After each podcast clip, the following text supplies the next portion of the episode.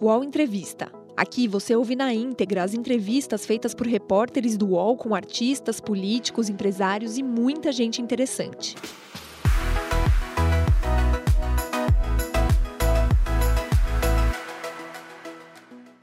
Olá, bom dia, 10 horas em ponto. Estou de volta ao vivo aqui no canal UOL. Sempre um espaço aberto para reflexão, para conversa, para entendimento das notícias e também dos problemas brasileiros. Seja muito bem-vinda, seja muito bem-vindo ao UOL Entrevista, que hoje fala sobre justiça, sobre corrupção, sobre o judiciário brasileiro. Advogado na área de compliance, Carlos Fernando dos Santos Lima possui mestrado em Direito pela Universidade de Cornell Law School, em Nova York, e foi um dos membros da Operação Lava Jato em Curitiba, Trabalhou na Força Tarefa entre 2014 e 2018. Atuou na Procuradoria Regional da República da Terceira Região em São Paulo. Por duas vezes, foi coordenador criminal da Procuradoria da República do Paraná. Entre 2013 e 2006, atuou na Força Tarefa do Banestado, pioneira na investigação de crimes financeiros no Brasil. Carlos também participou da criação dos primeiros acordos de colaboração premiada do Ministério Público Federal. Pelo seu trabalho na Operação Lava Jato, ganhou diversos prêmios, entre eles o da ONG Transparência Internacional, o 13º Prêmio Inovare e o prêmio do Conselho Nacional do Ministério Público. Hoje, ele fala sobre a aprovação do relatório da CPI da Covid, a tentativa do Congresso de aprovar a PEC que altera a composição do Conselho Nacional do Ministério Público e a possibilidade do ex-juiz Sérgio Moro lançar candidatura para 2022. Ele já está aqui conosco, comigo nessa entrevista, os nossos colunistas aqui do UOL, Thales Faria e Carolina Brígido. Olá, procurador Carlos Fernando dos Santos Lima, seja muito bem-vindo aqui ao UOL. Bom dia ao senhor. Bom dia, Fabiola. Bom dia, Thales, Carol e ouvintes. Olá, Carol, bom dia. Olá, Fabiola. Olá, Thales. Olá, procurador.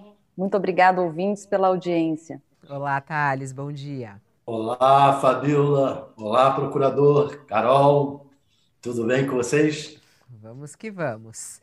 Bom, daqui a pouquinho será entregue na mão do Procurador-Geral da República, Augusto Aras, o relatório final da CPI da Covid. Há pouco, inclusive, entrevistávamos um dos senadores. Eles estão numa grande expectativa do que será daqui para frente. Relatório feito, né?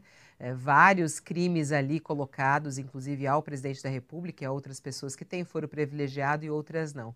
O senhor, como procurador, o senhor, como advogado, queria saber sua expectativa em relação ao que será daqui para frente. Como é que isso deve chegar lá na Procuradoria? O que, que o procurador Augusto Aras irá fazer com esse relatório final da CPI da Covid? É, eu, eu é, tem uma visão muito crítica de tudo que aconteceu em relação ao governo Bolsonaro, especialmente tem uma aversão muito grande à maneira como ele conduziu uh, o combate, a, se é que nós podemos chamar de combate à, Covid, e foi é, criminoso, efetivamente, mas, infelizmente, eu não tenho expectativas positivas em relação ao relatório ao encaminhamento seja no Ministério Público, porque não acredito que Augusto Aras vá fazer algo de efetivo, ele vai possivelmente tocar isso de uma maneira a não dar espaço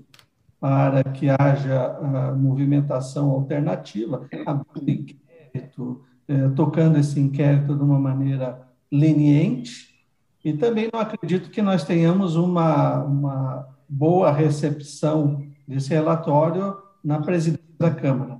Então, eu creio que ele tem uma função de informar a população, de mostrar o que aconteceu, mas, infelizmente, não creio que tenha uma repercussão jurídica eh, importante.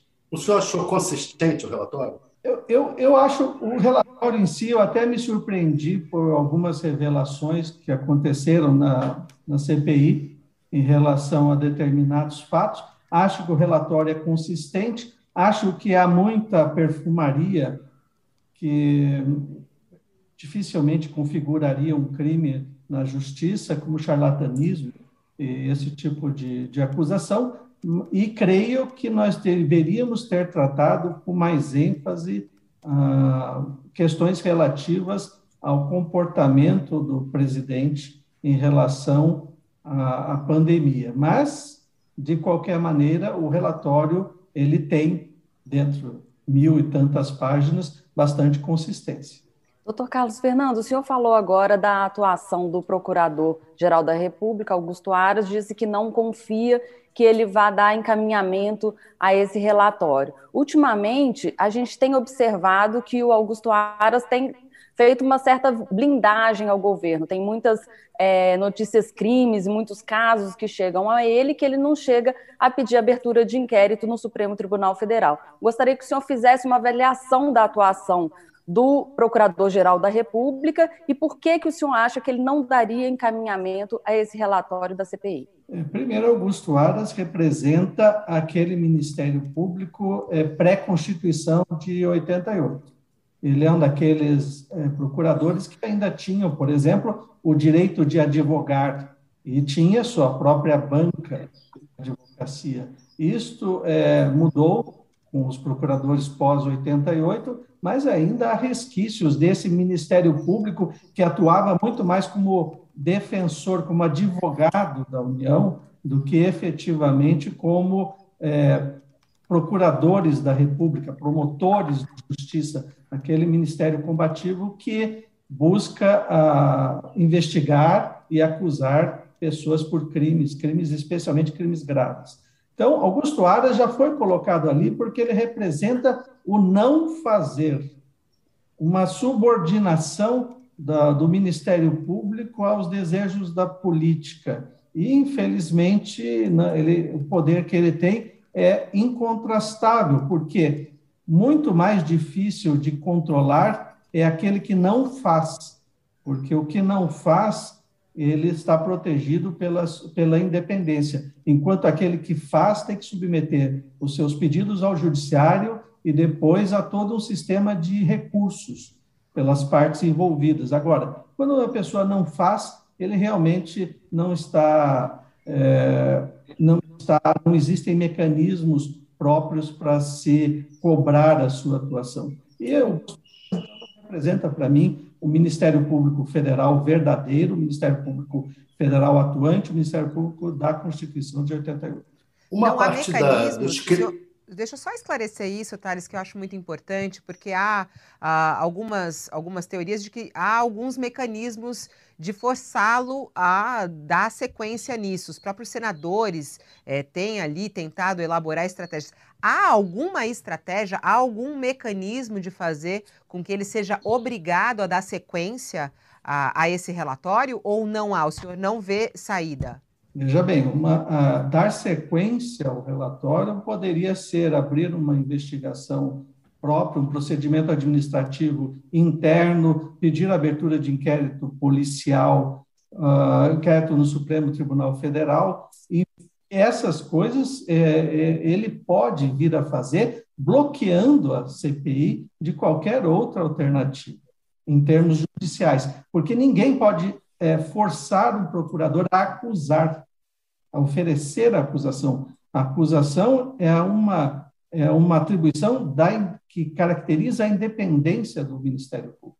É justamente ela o grande poder que o Ministério Público tem. E as pessoas, às vezes, pensam que o grande poder é de, é de oferecer uma denúncia, mas o grande poder que muitas pessoas usam indevidamente é o de não fazer nada. E esse é poder, é, esse poder é muito difícil de controlar. O Randolph fala na ação subsidiária, né?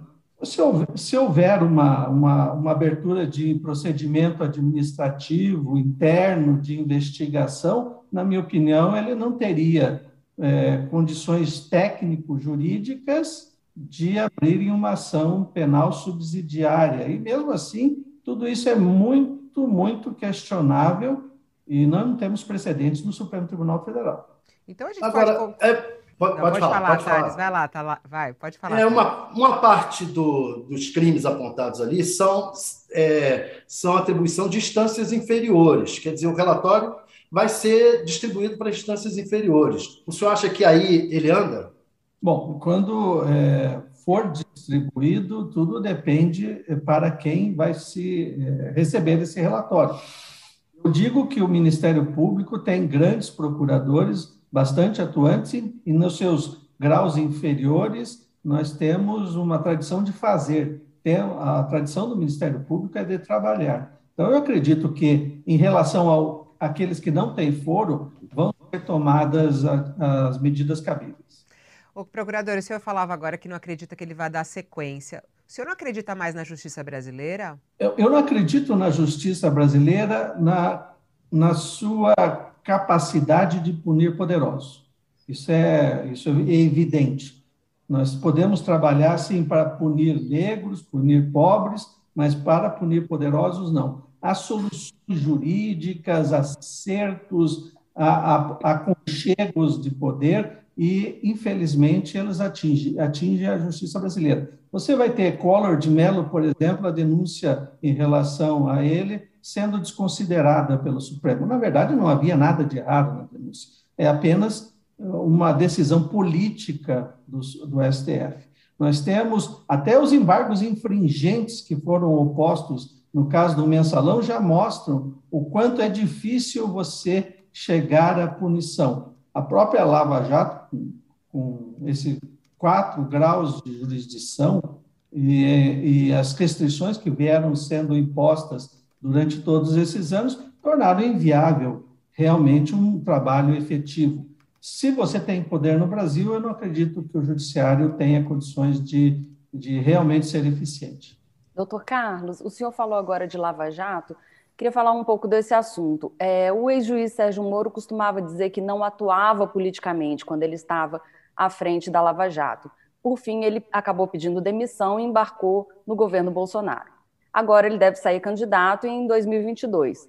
O senhor acha que, em alguma medida, houve uso político da Lava Jato por parte do ex-juiz Moro e também dos investigadores? E mais, essa decisão do ex-juiz Moro de migrar para a política, o senhor acha que abalou a credibilidade da Lava Jato? É, são duas coisas completamente diferentes. É, durante a Operação Lava Jato, eu não percebi nenhuma atitude política de Sérgio Moro, mesmo porque o juiz é inerte. Então, boa parte das decisões que ele tomou foram baseadas em pedidos do Ministério Público e da Polícia Federal. Então, é, é, pouquíssima coisa pode ser a, dita das decisões de Sérgio Moro que sejam da sua, da sua própria cabeça, das suas próprias ideias. Todas elas são baseadas em pedidos fáticos e que são, depois, sujeitos a inúmeros graus de jurisdição. E nós tivemos habeas corpus às centenas sobre todas as decisões. Agora, é claro que migrar para o governo Bolsonaro tem um custo retórico, porque vai cert, certamente se foi usado e será usado daqui para frente para criar esta pecha de é, atuação político partidária de Sérgio Moro. Mas o que eu digo é que a Lava Jato é muito mais do que Sérgio Moro, são mais de 40 procuradores e policiais federais, agentes da Receita, é, promotores de justiça nos estados atuando nos diversos casos. Não há dúvida dos fatos revelados. Pode-se dizer o que se quiser a respeito da atuação de Sérgio Moro, mas os fatos estão lá no EPROC para quem quiser ver.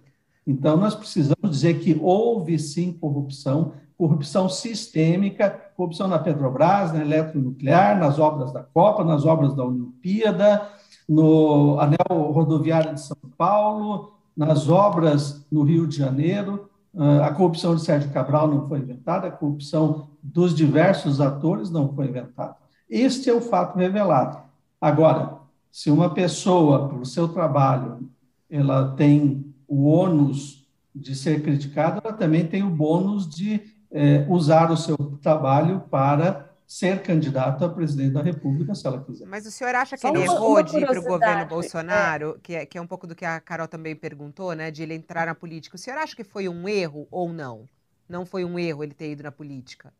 Ter ido para o governo Bolsonaro quando, quando também? Ele, quando eu, eu, eu, tive essa informação, é, eu entrei em contato com ele e me coloquei de maneira contrária é, à ida dele para o governo. Primeiro, porque é, eu entendo que você faria, faria um sacrifício imenso da sua carreira como juiz, porque ele teria que sair da, da sua carreira, e dois, porque eu realmente, apesar de não ter votado em Haddad, e não teria como votar, porque era o Partido dos Trabalhadores, que nós estávamos realmente revelando toda a corrupção, eu não confiava absolutamente no governo Bolsonaro.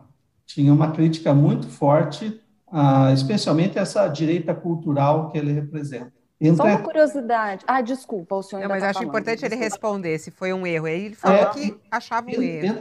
Entretanto, ah, eu, eu não saberia dizer retrospectivamente, porque o que eu vejo hoje é procuradores que estavam na Operação Lava Jato sendo perseguidos, literalmente, por, por diversas instâncias eh, administrativas, é, e eu não sei se ele estivesse lá, ele não também estaria sujeito a esse tipo de perseguição. Ao entrar na política, de certa forma, ele sofre o ônus das críticas, mas também ele tem a possibilidade de se defender perante os eleitores e de se colocar perante os eleitores. Que tipo de perseguição está havendo? Veja bem, é, não gosta-se da Lava Jato, é perfeitamente compreensível. Há interesses que foram confrontados, há pessoas que discordam da metodologia, do sistema, há pessoas que acreditam no que querem acreditar. Entretanto, unir um procurador da República como Diogo Castor responsável pela investigação de Cunha, responsável pela investigação dos pedágios do Paraná, que recuperou milhões, para não dizer bilhões, aos cofres públicos, por ter pago do seu próprio bolso um cartaz em homenagem à Lava Jato, isto é, para mim, uma perseguição, porque é irrazoável. Ninguém vai me convencer de que pagar do seu próprio bolso um outdoor seja justificativa para demissão especialmente num país que não demite corruptos. Não demite corruptos e, e ainda pressionado por um Congresso que sequer abriu procedimentos disciplinares éticos em relação aos políticos envolvidos na Operação Lava Jato. Agora, se isto não é perseguição, eu não sei outro nome que pode se dar. Doutor Carlos, além do caso da Lava Jato, quando o senhor era procurador, o senhor costumava conversar com juízes sobre processos? Isso é uma prática comum no sistema judicial brasileiro? Ah, primeiro que é, é, é, qualquer um que conheça o dia a dia de um fórum sabe que juízes e procuradores, promotores de justiça conversam diariamente. E dentro do tribunal, na antessala dos julgamentos, é, nos gabinetes, você conversa, não só, você não tem efetivamente uma amizade com essas pessoas. Eu, por mais que eu tenha conheço o Sérgio Moro há 20 anos, mais de 20 anos, trabalhei com ele nesse período, eu não tenho amizade com ele. Eu nunca frequentei a casa dele, ou as poucas vezes que nós podemos sentar e tomar um café para uma conversa informal, contam-se numa mão dos dedos, num dos dedos de uma mão. Então, é, realmente você conversa. E segundo, você despacha com o juiz. Isso é dos advogados e dos procuradores. Mas houve vazamentos, como o vazamento da conversa do Lula com a Dilma, que o, o, o Moro promoveu. Houve, houve o vazamento da. Houve a, a delação premiada do Palocci. Há uma, com, há uma, há uma confusão. Também. Há uma confusão técnica, Thales, me desculpe, ah, sobre esse assunto. E acho que é muito emocional o assunto. Ah, na verdade, não há possibilidade de falar vazamento quando há levantamento pelo juiz do sigilo. Veja bem, vazamento, para mim, você pode dizer quando há uma, uma transferência de uma informação sujeita a sigilo. Entretanto, se você levanta o sigilo dentro de um sistema público, de acesso público, e a imprensa tem acesso a essa informação, eu não vejo vazamento algum. A crítica que se faz, se ele deveria não ter levado é, essa decisão naquele momento, ela tem seus defensores e seus detratores. Mas não podemos mais admitir, essa é uma das coisas que eu tenho me batido muito, a essa nomenclatura que já leva a, essas, a uma descrição irreal dos fatos. Não há vazamento quando a decisão é do juiz responsável pelo fato dentro do processo. Agora, se a imprensa acessou, eu acho que a imprensa tem liberdade de acessar os documentos públicos. O senhor falou de levantamento da, da do sigilo, foi é, depois dele receber uma, um aviso para não, não levantar o sigilo, não foi isso? Aviso de quem? Eu não conheço esse aviso, Tati. Aviso de quem para não levantar o sigilo. Na verdade, o que houve foi uma, uma decisão que nós fomos informados a respeito, da, por exemplo, da decisão de Palocci. Nós éramos contra o acordo de Palocci, mas foi feito pela Polícia Federal. O juiz não cabe fazer nenhum julgamento sobre a qualidade da, da, da delação ou da colaboração. Ele deve homologar se ela for legal. O Supremo confirmou a legalidade das é, colaborações da Polícia Federal. Então, cabia Sérgio Moro homologar e levantar o sigilo daquilo que não fosse objeto de investigação própria. Faz parte do, do procedimento. Então, muito disto é uma questão mais de interpretação sobre a, a, lei do que efetivamente nós estamos falando de uma decisão política. Ela é usada, e usada é natural que seja usada pelos adversários é, de Sérgio Moro hoje na política, ou aqueles que tiveram seus interesses contrariados, mas elas são perfeitamente é, passíveis de compreensão por aqueles que atuam no judiciário.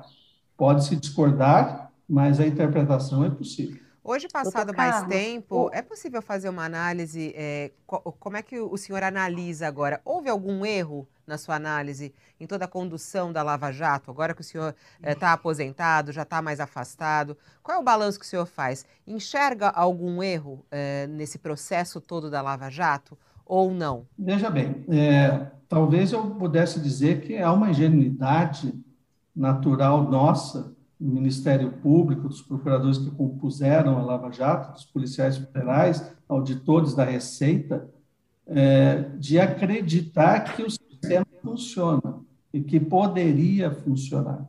É, eu sempre uso um, um, um exemplo cinematográfico do final do filme Cidade de Deus, em que o menino tirou fotografia da pessoa, dos policiais assassinando o traficante, e também do corpo do traficante. Ele diz assim: esta, por estas fotos eu ganharia um prêmio, mas eu teria problemas. E por estas aqui eu garanto meu emprego. O que nós tivemos foi a ingenuidade de acreditar que nós poderíamos revelar as fotos de como o sistema funciona, e o sistema funciona, e a revelação é clara: o sistema político partidário brasileiro funciona com dinheiro ilícito. Ponto serve para controlar partidos políticos, serve para controlar bancadas e serve para campanhas é, eleitorais milionárias. Revelar isso, revelar os nomes, revelar como funciona na extensão que a Lava Jato fez, revelando governos estaduais no partido de oposição, revelando fatos é, do Centrão, revelando fatos do Partido dos Trabalhadores, fez com que nós ficássemos sem qualquer chão, sem qualquer apoio político. Até o momento em que se pensava que, os, que a Lava Jato era contra exclusivamente o PT, havia apoio político, interessados no apoio político. Agora, depois que se começou a atingir todo o espectro partidário, quase todo o espectro partidário, nós ficamos sem chão. Isso, para mim, é uma ingenuidade que eu coloco é, não como um erro, mas como uma característica então, da operação. Mas a ingenuidade não é erro, então o senhor não vê, não vê um erro, né? Vê uma, uma ingenuidade de lidar com um processo complexo. Agora, por um outro lado, tem o resultado também da Lava Jato, que essa é uma questão que o senhor começou a falar, mas aí depois a gente acabou mudando de assunto. E que eu acho muito importante a gente deixar claro aqui, e eu queria entender também na sua análise. Por exemplo, as anulações que vêm acontecendo uh, dos processos contra o ex-presidente Luiz Inácio Lula da Silva e também outros réus do processo da Lava Jato. Isso frustra um pouco o senhor? Como é que o senhor vê é, o combate à corrupção no Brasil e o que a Lava Jato levantou? O senhor já falou que revelou uma corrupção sistêmica no nosso país. No entanto, os processos estão, muitos deles, né, anulados, né, cancelados. O senhor acha que ainda vai ter uma reviravolta? O senhor se sente frustrado? Como é que o senhor vê isso? Bom, eu também não sou uma pessoa, eu talvez é, apesar de participar dessa ingenuidade, eu era um dos mais antigos da operação e eu sempre, nas minhas palestras para novos procuradores, eu alertava justamente para essa característica deste tipo de operação. Primeiro, o sistema não funciona, é injusto e vai vir contra você, procurador, que tentar fazer alguma coisa além do que eles acham razoável. Eu sempre disse isso, então eu nunca esperei que fosse realmente diferente. O que eu me surpreendi é o tempo que nós ficamos trabalhando sem ter esses reveses. Isso que me surpreendeu, na verdade. Eu talvez possa ser acusado até de um certo cinismo, mas eu venho de uma família de procuradores. Meu pai entrou em 1944 no Ministério Público. Tenho dois irmãos procuradores de justiça. Então, eu sei como as coisas funcionam. Eu vim da Operação Banestado, que, apesar de ter recuperado milhões para os cofres públicos, também o resultado, em termos jurídicos, foi pífio, em termos criminais, foi pífio. Agora, tem, tem pessoas como o Deltan Dallagnol, que são bastante. É, as pessoas acham que não é verdade, não é verdadeiro, mas ele é uma pessoa bastante idealista e acreditava que realmente era possível fazer, haver mudanças. E, procurador, infelizmente, é... essas mudanças são mais difíceis do que nós pensamos. Procurador, o juiz Sérgio Moro, ele chegou a ser considerado parcial pelo Supremo Tribunal Federal e teve é, condenações determinadas por ele que foram anuladas. O senhor tem ou teve em algum momento receio de sofrer algum tipo de reprimenda por parte do judiciário em relação à conduta do senhor nas investigações da Lava Jato, especialmente essa questão dos diálogos divulgados entre os procuradores e o juiz Sérgio Moro? Bom, primeiro o que eu, eu, eu sempre digo é, não tenho nada a esconder em relação à minha atuação. Agora, usar de diálogos supostamente obtidos é, supostamente dos, dos procuradores obtidos de maneira ilegal, não me cabe fazer nenhum julgamento sobre eles. Na minha opinião, não caberia nenhum tipo de procedimento a respeito desses fatos, porque são provas absolutamente ilícitas. Segundo, eu não vejo nada, mesmo nos diálogos é, revelados pela imprensa, montados conforme a, a conveniência da, da publicação, eu não vejo nada de realmente relevante. Quanto às anulações, elas estão nesse processo histórico que eu sempre digo que vai acontecer, que é, da, da, de alguma forma, o sistema judiciário passar a mão na cabeça de políticos poderosos. Entretanto, eu não vejo é, o resultado da Lava Jato abalado, porque se não, nós não conseguimos as condenações, os fatos estão aí. Se alguém quer ver os fatos, saber o que aconteceu, estão aí. Ninguém vai desdizer o triplex, ninguém vai desdizer os ternos de Sérgio Cabral, ninguém vai desdizer a, as propinas. Nós não fizemos caixinha na Lava Jato para devolver 6, 7 bilhões de reais. Então, isto é um fato, e este fato fica. E este fato é que deve ser analisado pelos historiadores. Por que, que o Brasil permitiu que o sistema político partidário fosse corrompido a este ponto? E isso que nós temos que entender. Posse de Bola é o podcast semanal do All Sport sobre futebol. Às segundas e sextas-feiras, eu, Eduardo Tironi, converso com Juca Kifuri, Mauro César Pereira e Arnaldo Ribeiro sobre o que há de mais importante no esporte favorito do país. Você pode ouvir o Posse de Bola e outros programas do UOL em uol.com.br/podcasts, no YouTube e também nas principais plataformas de distribuição de podcasts. Doutor Carlos, Agora, pouco, é, o, o, o doutor Carlos, o senhor está falando aí sobre a questão do Lula. Ele lidera as pesquisas de intenção de voto para 2022.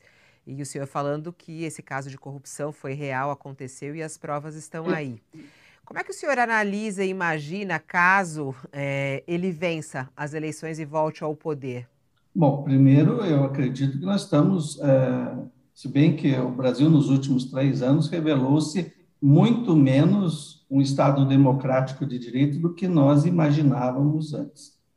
é, mas eu acredito que está constrangido pelas leis e até mesmo no poder ele vai ter constrangido pela própria dinâmica do poder.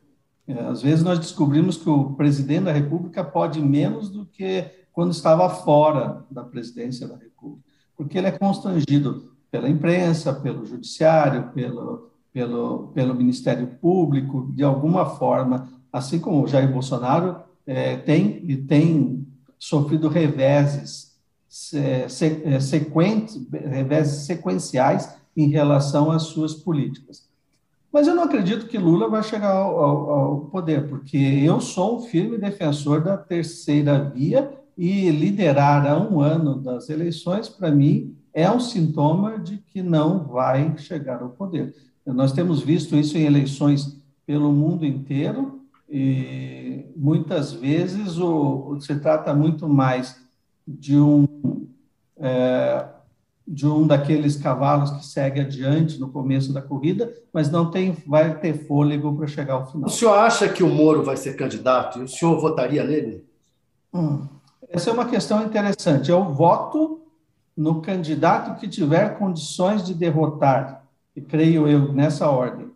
Jair Bolsonaro no primeiro turno e Lula no segundo. Eu não voto em nenhum outro candidato por convicção pessoal. Uh, infelizmente, o Brasil sempre esteve nessa dinâmica do entre o diabo e o coisa ruim, como diria o velho Brizola. Agora nós vamos ter que engolir um candidato da terceira via passível de vencer essas eleições, independente das nossas preferências eh, políticas. A creio que Moro é um, é um possível candidato. Eh, eu sempre brincava que eu não votaria nele, porque ele não tinha experiência da máquina administrativa, política necessária, mas hoje ele já se transformou num político viável para ser presidente da República. Agora, não sei se ele será candidato, isso eu não tenho esse tipo de conversa com ele. Doutor Carlos, o senhor é um crítico, pelo que a gente pôde perceber, da classe política de um modo geral e da forma como a política tem sido conduzida no Brasil nos últimos anos. O senhor pretende sair candidato em 22? Oh, ah, não vou dizer que desta água eu não beberei, mas eu nunca fui procurado por nenhum partido, nunca procurei nenhum partido, apesar de eu poder fazer isso agora. É, eu estou iniciando uma atividade na advocacia, é, pretendo ficar na advocacia. Meu pai foi político, é, eu sei como funciona a política e foi político nos velhos tempos em que você tinha uma política bem menos ligada ao, ao poder econômico, menos ligada ao, ao, dinheiro fácil, dinheiro público fácil, mas é, eu sei o quanto custa uma atividade política e não tenho condições e recursos para ser candidato. E não vou é, ter nenhum tipo de atitude ilegal. Então, eu nem saberia como ser candidato a presidente da República hoje sem dinheiro, sem ser celebridade, sem ser é, alguém que tem acesso à máquina partidária ou dinheiro dos, dos fundos. Então, é, para mim, é quase Mas é. impossível ser candidato a qualquer cargo. Agora o senhor é, mas falou agora que o senhor já deu dessa... o recado, né? Pode ser não, que os partidos mas, se Não, para mim não deu. Para mim não deu tanto recado. O senhor falou dessa, não, não digo que dessa água não beberei. O senhor tem curiosidade de provar essa aguinha aí? Vai provar a água? Não, não, não tem, não verdade, tem vontade de provar? Não. É. É, eu, eu, um dos motivos que sempre me perguntam, eu vou fazer assim, um, quando falam sobre política, eu fico pensando, eu falo assim, você acha que eu tenho, que eu vou sair de terça a quinta para Brasília, uma cidade, sinceramente, os brasileiros me desculpem que eu não de terça gosto. quinta, tranquilo, né? De terça a quinta só que eles trabalham? Terça a quinta, de, de sair para Brasília, de terça a quinta, para conviver dentro do Congresso Nacional, eu não sou uma pessoa que tem essa natureza. É, eu, eu, vejo pessoas muito mais capacitadas, é, admiro pessoas que têm essa capacidade de superar essas é, idiosincrasias pessoais para em torno de um bem comum é, e com, voto nelas, mas eu pessoalmente tenho muita dificuldade. E a PEC do Ministério Público, o senhor acha que ela é resultado da Lava Jato? Eu creio que é, porque boa parte da justificativa que Arthur Lira usa, inclusive, é que não se pune os procuradores da Lava Jato. Minha, eu, eu, gostaria de que o, que o, que o entrevistador do, do, do, presidente da Câmara perguntasse quantos é, processos houve na Câmara em relação aos acusados da operação, inclusive ele mesmo, na Operação Lava Jato. Então, investigados, pelo menos, na Operação Lava Jato. Então, eu creio que é, é, é, claro que a PEC ela tem um caráter intimidatório, ela tem o caráter de transformar o Ministério Público naquilo que eles desejam, num é, perseguidor de, de negros e pobres, mas não de poderosos, porque vai valer a pena você sair do seu gabinete, onde você ganha o mesmo salário é, investigando e punindo é, ladrões de galinha, moeda falsa, descaminho e contrabando, para você fazer uma investigação é, da natureza, por exemplo, da Lava Jato, mas diversas investigações pelo Brasil inteiro que revelam crimes é, de poderosos, para ser depois punido por um conselho que demite um procurador por causa de um outdoor. Se, se nós olharmos o que está acontecendo no Conselho Nacional do Ministério Público, sem três membros, dois do Ministério Público e um do Judiciário, isto já é um, exatamente o modelo que a PEC pretende. Um modelo em que haja prevalência do elemento político dentro do, do Conselho. Então, o que nós vemos hoje é uma atitude intimidatória. Não só os procuradores, que vão servir, de, que eles querem que sirvam de exemplo, mas principalmente para evitar novas lava-jatos no futuro a destruição do sistema é muito clara. E qual é a contribuição do governo Bolsonaro nisso, do próprio presidente Bolsonaro? Ele agora há pouquinho estava dando uma entrevista e aí ele sabe, ele até falou assim: ah, vocês sabem, né? É, quem colocou fim na Lava Jato? Tá aí quem colocou fim na Lava Jato. É, qual é a, a contribuição, né? O, o, presidente Jair Bolsonaro ele foi eleito com essa bandeira contra a corrupção, colocou Moro lá.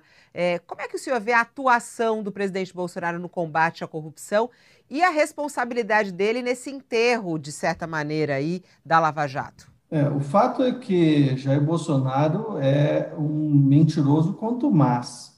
E a campanha dele em relação ao apoiamento do combate à corrupção ela já foi falsa desde o início. Ele nunca teve esse compromisso. E a partir do momento das revelações das rachadinhas nos gabinetes dos filhos, é, que eu creio que deva ser investigado também no seu próprio gabinete, foi o suficiente para desistir de qualquer medida, mesmo que falsa, de apoiamento ao combate à corrupção. Ele deixou Sérgio Moro à míngua, sem apoiamento no seu projeto inicial, que foi deturpado pelo Congresso Nacional.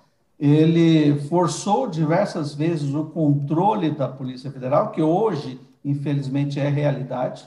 O controle dele, do governo, sobre a Polícia Federal, que apesar de tudo tem resistido, mas já é uma realidade esse controle.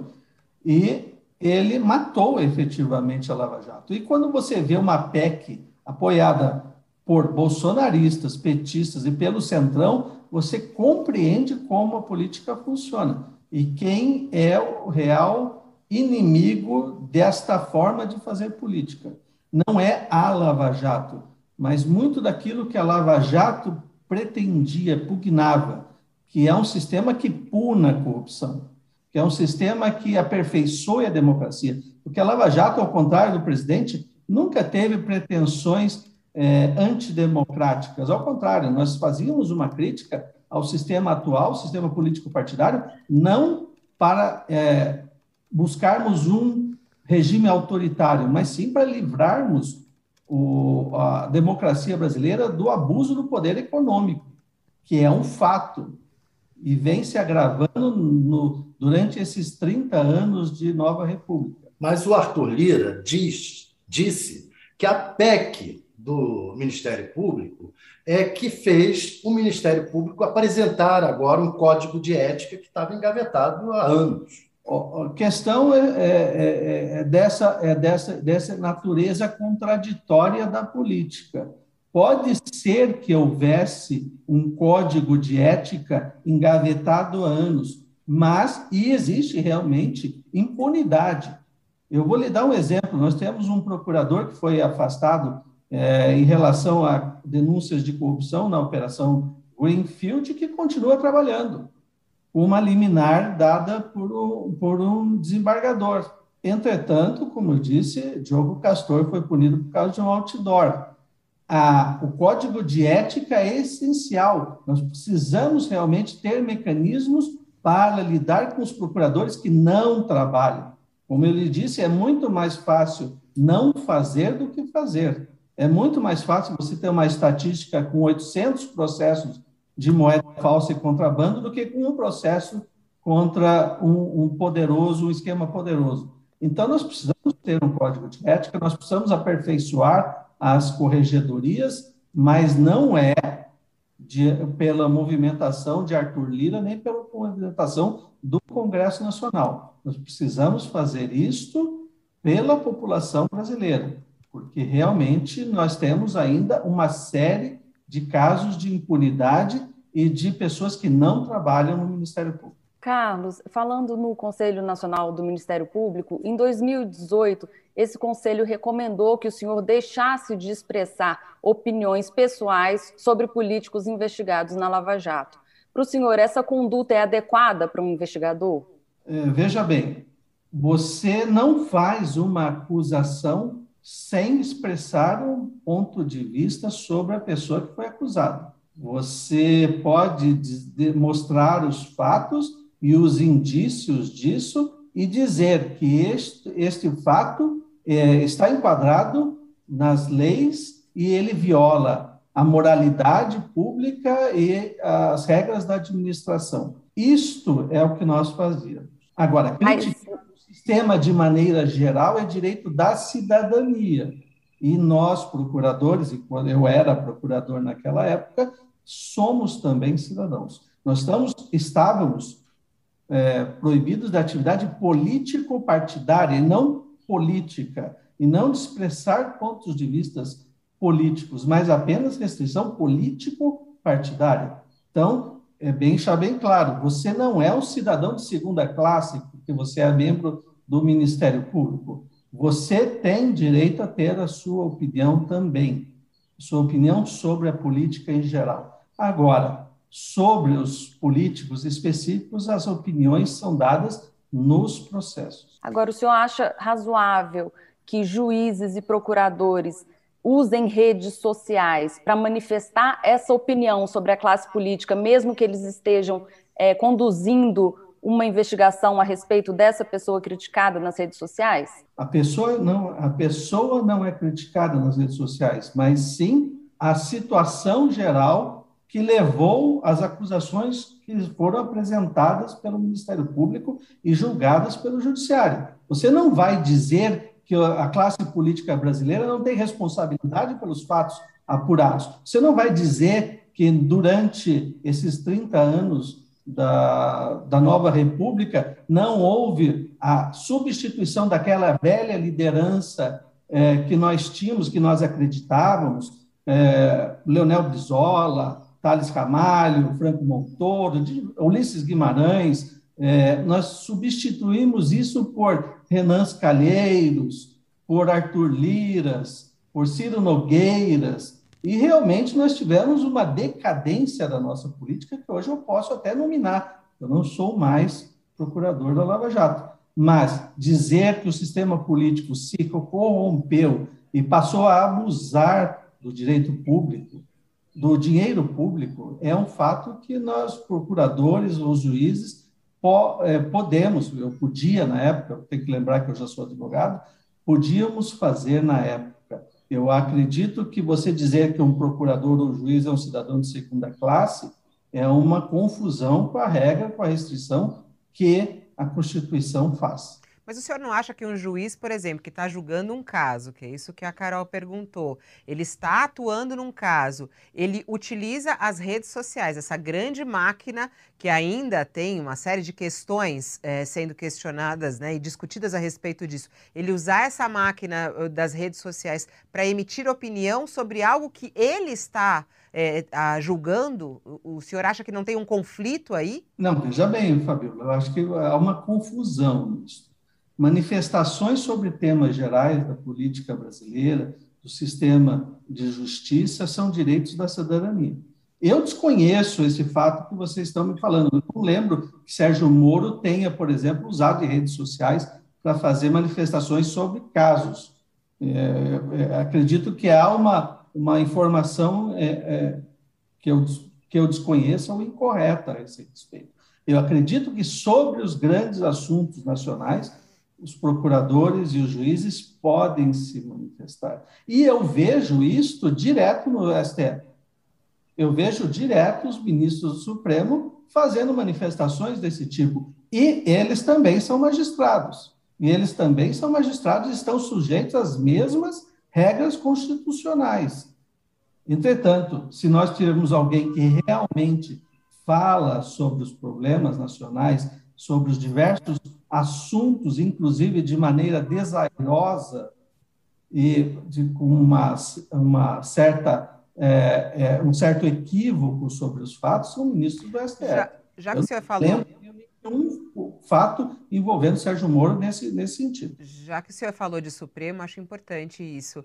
É, o Supremo, que é alvo de muitas críticas do próprio presidente Bolsonaro, é, e também de muitos cidadãos que acabam criticando o Supremo, né, é, dizendo que acha que tem eh, poder acima de tudo e que não é bem assim. O senhor tem críticas à atuação do Supremo Tribunal Federal? Qual é a análise que o senhor faz do Supremo Tribunal Federal? Olha, o Supremo Tribunal Federal hoje é dividido, é, vamos dizer assim, em três grupos. Um grupo é o grupo que defende a Constituição, um grupo é um defensor do sistema político atual, como ele está, e, um, e existe os swing votes, que são aquelas, aquelas, aqueles ministros que é, não têm uma posição claramente definida e variam seu posicionamento conforme o caso concreto.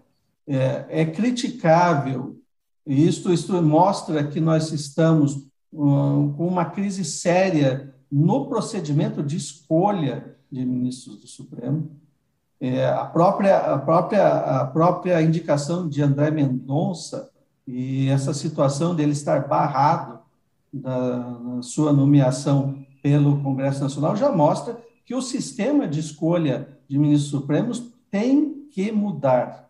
Nós temos que admitir que notório saber jurídico deve significar alguma coisa. Reputação ilibada deve significar alguma coisa e não serem conceitos absolutamente abertos. Nós temos que ter, talvez, um controle social dessas indicações. Eu não vou ser um, um plebiscito, um, um, um defensor do plebiscismo, como se os ministros supremos tivessem que ser escolhidos democraticamente mas alguma coisa nós temos que mudar. Nas novas medidas contra a corrupção propostas pela Transparência Internacional, havia previsão de medidas de mudanças nas indicações dos ministros do Supremo.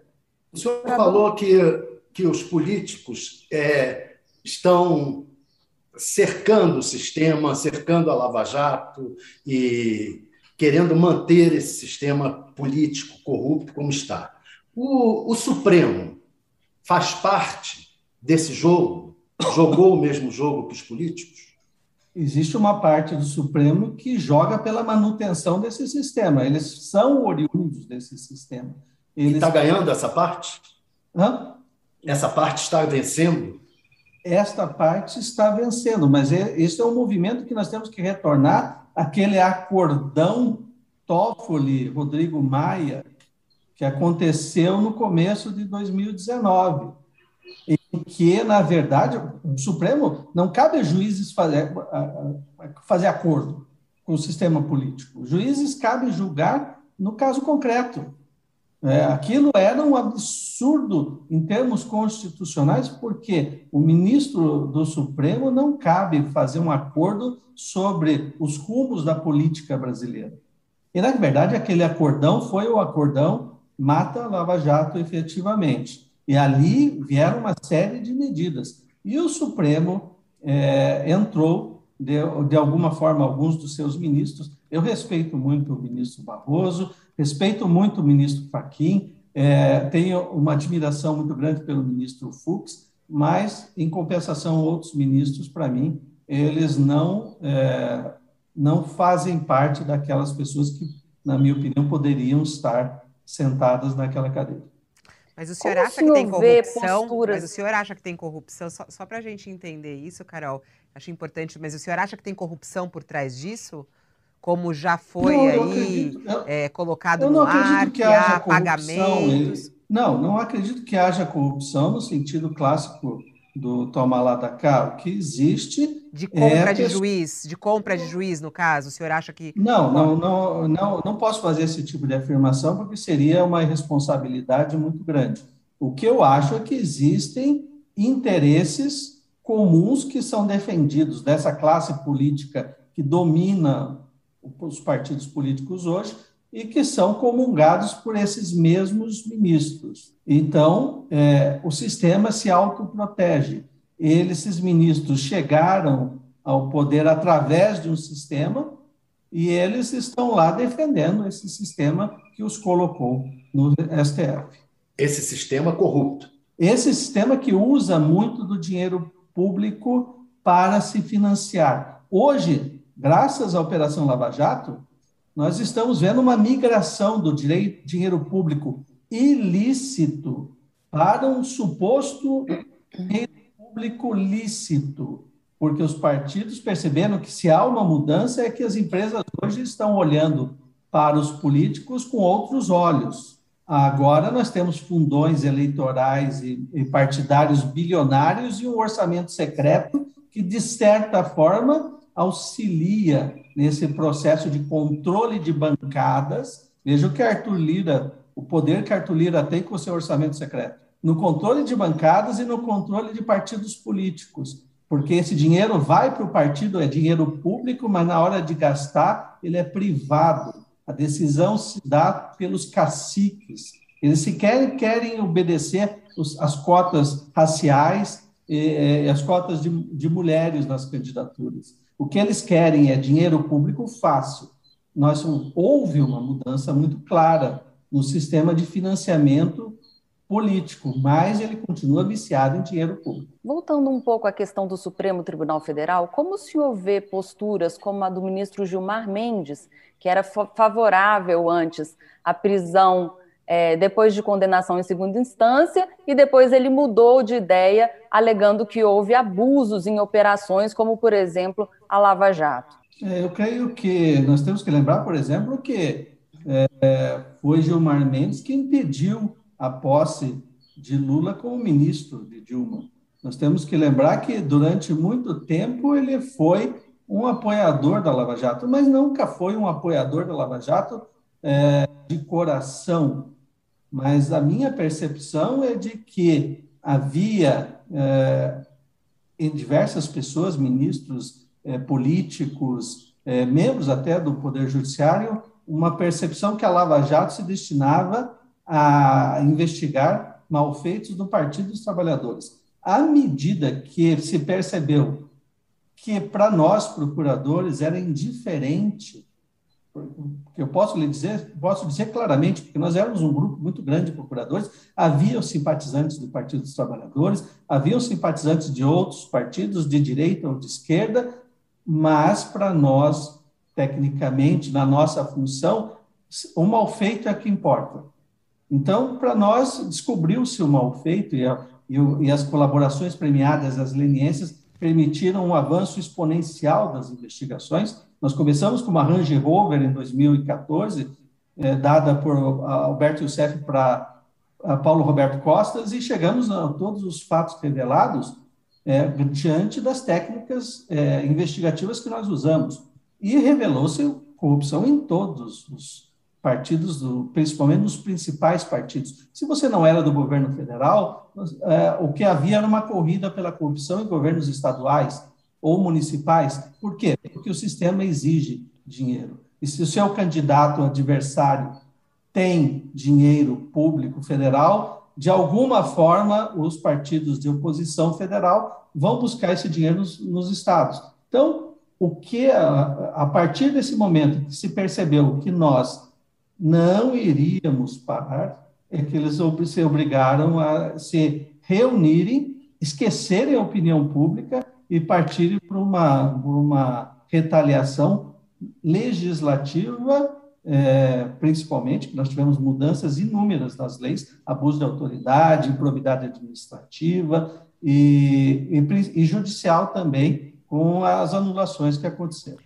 Doutor Carlos. É, tem, é... Teve também uma mudança de postura do Supremo em relação ao Lula, né? Porque no início é, não foram anuladas é, essas condenações do ex-presidente e depois o Supremo acabou anulando. O que o senhor acha que aconteceu no meio do caminho para o Supremo mudar de ideia? O senhor acha que o Supremo agiu de forma política nesse caso? Exatamente. Eu não creio que foi uma decisão jurídica, foi uma decisão meramente política. E historicamente compreensível, porque não tem sido diferente é, na história do Supremo. Nós tivemos um caso excepcional do mensalão, que foi levado a ferro e fogo pelo ministro Barbosa, mas é, o sistema não funciona efetivamente para poderosos. Não foi feito para isso. O, a solução em relação à corrupção sistêmica de poderosos, ela sempre será política, os, o que os, os partidos políticos, é, caciques políticos e muitos ministros do Supremo acreditam é que eles têm uma, que os políticos têm uma legitimidade popular e, portanto, não obedecem às leis comuns que são para os cidadãos normais brasileiros. E o que, que o senhor acha em relação à, à acusação de que o presidente Jair Bolsonaro também é um corrupto. O senhor acha que ele é corrupto ou não? Uh, as denúncias que tem, que tem relacionadas a ele, né? Teve essas tentativas de compra dentro do governo, das vacinas, tem a história da rachadinha, que talvez até é, tenha uma CPI da rachadinha. Como é que o senhor vê é, a questão da corrupção envolvendo o presidente Bolsonaro e o governo dele? É, eu não posso fazer uma acusação é, clara de corrupção ao presidente, porque seria é, incorreta. Tecnicamente, corrupção vai muito além dos crimes que estão ali com o nome de corrupção no Código Penal. Corrupção é, é, uma, é, uma, é uma quebra da confiança que você, o Estado dá a um agente público. E, nesse sentido, rachadinha é corrupção. Então, nós podemos dizer que é, nós temos indícios sérios de corrupção nos gabinetes dos filhos do presidente com, e do próprio presidente enquanto é, deputado federal. E nós também temos indícios sérios, veementes de corrupção no governo Bolsonaro. Agora, essas investigações precisam ser aprofundadas, porque se o presidente quer se livrar dessas dúvidas, ele é, é, a única forma de fazer isso é com investigações sérias.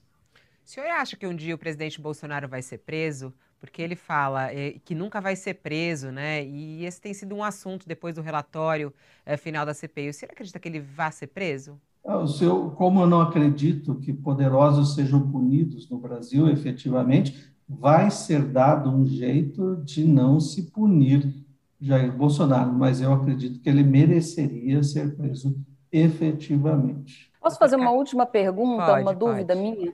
É, aquele PowerPoint do Dallagnol sobre o Lula foi realmente necessário? Veja bem, é, a, eu creio que o que houve foi um excesso de preocupação do, do, de Deltan a respeito da explicação que deveria ser dada à população.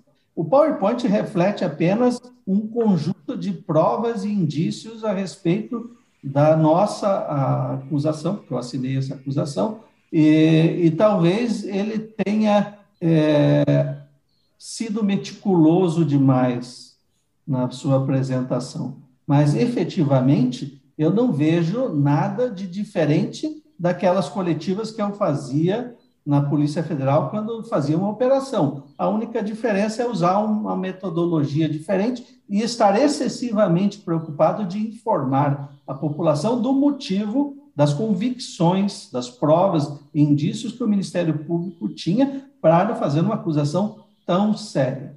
E mais efetivamente, você fazer um PowerPoint ou fazer uma apresentação é, com o microfone não faz muita diferença.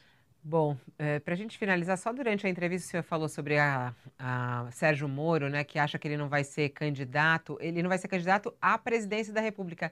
Será que ele vai sair ao Senado? O senhor acha que é a aposta maior? Não? É, eu pessoalmente eu não sei. Eu, eu, eu, eu não sei se ele sairá para presidente ou para senador, ou sequer se sairá, porque eu não vejo nenhum motivo, é, salvo um interesse de, de dar continuidade a essa luta da, contra a corrupção, que ele saia de uma atividade privada de sucesso para tentar uma, uma, uma carreira onde prevalece muito mais essas notícias falsas, essas deturpações de informação e que geram um desconforto muito grande para sua família, para, as pessoas que lhe são próximas. Mas eu, eu acredito que é, para senador, ele terá muito mais possibilidade de contribuir para o debate político futuro do que talvez tentar a presidência da República. Mas, certamente, é um candidato viável. Doutor Carlos. A presidente. Muito... Oi, fala, Thales. Candidato viável a presidente. A presidente. A presidente. Muito obrigada pela sua entrevista, doutor Carlos. É, até uma próxima oportunidade. Obrigado, até mais. Obrigada, Carol, pela sua participação. Até a próxima. Obrigada, gente. Até a próxima. Obrigada, doutor Carlos, pela atenção. E tchau, tchau. Thales Faria, que é o chefe da sucursal de Brasília, bicho pegando aí em Brasília. Bom trabalho aí em Brasília, Thales. Falou. Obrigado, Fabiola. Um beijo, Carol. Obrigado, doutor Carlos. E assim a gente encerra mais um All Entrevista. Muito obrigada pela sua participação também aí, você que está participando conosco, a gente que está aqui acompanhando também o nosso chat. E aqui a questão foi: você acha que Moro deve sair candidato? Que foi uma das questões que a gente colocou também para o procurador, e 67% disseram que não, 33% disseram que sim. Eu vou, mas volto logo mais ao meio-dia, aqui ao vivo no canal UOL, com a edição do UOL News do meio-dia. Muito obrigada pela sua participação e até daqui a pouquinho. O UOL Entrevista e outros podcasts do UOL estão disponíveis em uol.com.br/podcast. Os programas também são publicados no YouTube, Spotify, Apple Podcasts, Google Podcasts e outras plataformas de distribuição de áudio.